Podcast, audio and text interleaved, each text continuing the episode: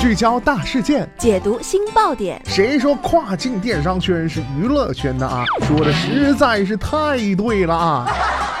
每天跨境电商圈都会有一些新鲜事儿在发生，带大家一起看大山，聊平台，那些重磅的、争议的、有料的跨境风云，都是你居家旅行的必备良品。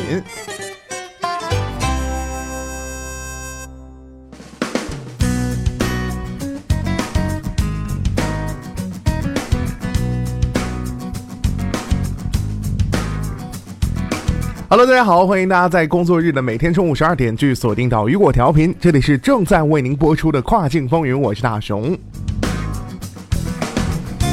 根据外媒消息啊，eBay 将实施专利描述功能，旨在减少平台上出售的仿冒产品。据悉啊，当 eBay 卖家试图刊登特定品牌产品的时候，专利描述系统将会把卖家刊登的产品数据与 eBay 数据库中的正品数据进行匹配，以确定产品的真实性。那么咱们就以这个运动鞋为例啊，eBay 可能会向卖家发出通知，要求他们上传运动鞋鞋头缝合部分的图片。那么根据专利描述，如果卖家给出的这个图片与 eBay 的数据库里的一致，eBay 将大大提高该 listing 的可见度。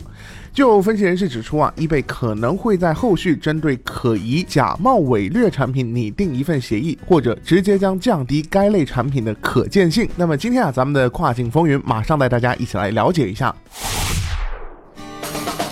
聚焦二零一九前沿趋势，汇集全球跨境精英，一集大卖干货分享，国际大咖市场对话，一切尽在二零一九年一月十一号至十二号，深圳国际会展中心四号馆。全球大咖齐发声，最具前瞻性价值盛会——赋能二零一九，你不可错过。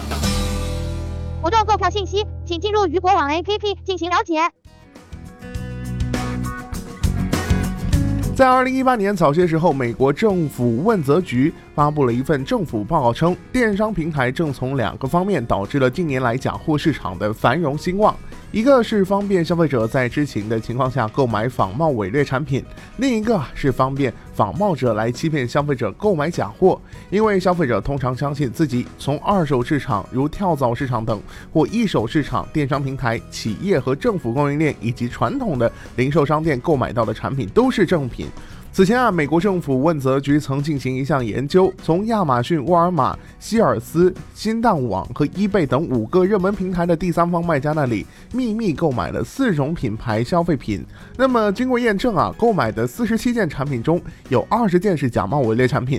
最初啊，eBay 并不那么重视产品真伪问题，但是随着这个假冒伪劣产品不断的兴起，造假者变得越来越老练。那么为了获得消费者的信任，eBay 正试图利用技术手段进行反击。而对于电商卖家来说啊，需要注意的就是你的产品是否会因为相关的技术而失去可见度呢？好的，聚焦大事件，解读新爆点。以上就是今天雨果电台为大家梳理到最新一期的跨境风云。想要了解更多跨境电商资讯，您还可以持续关注雨果网 App 推送的最新消息。我是大熊，我们下期再见，拜拜。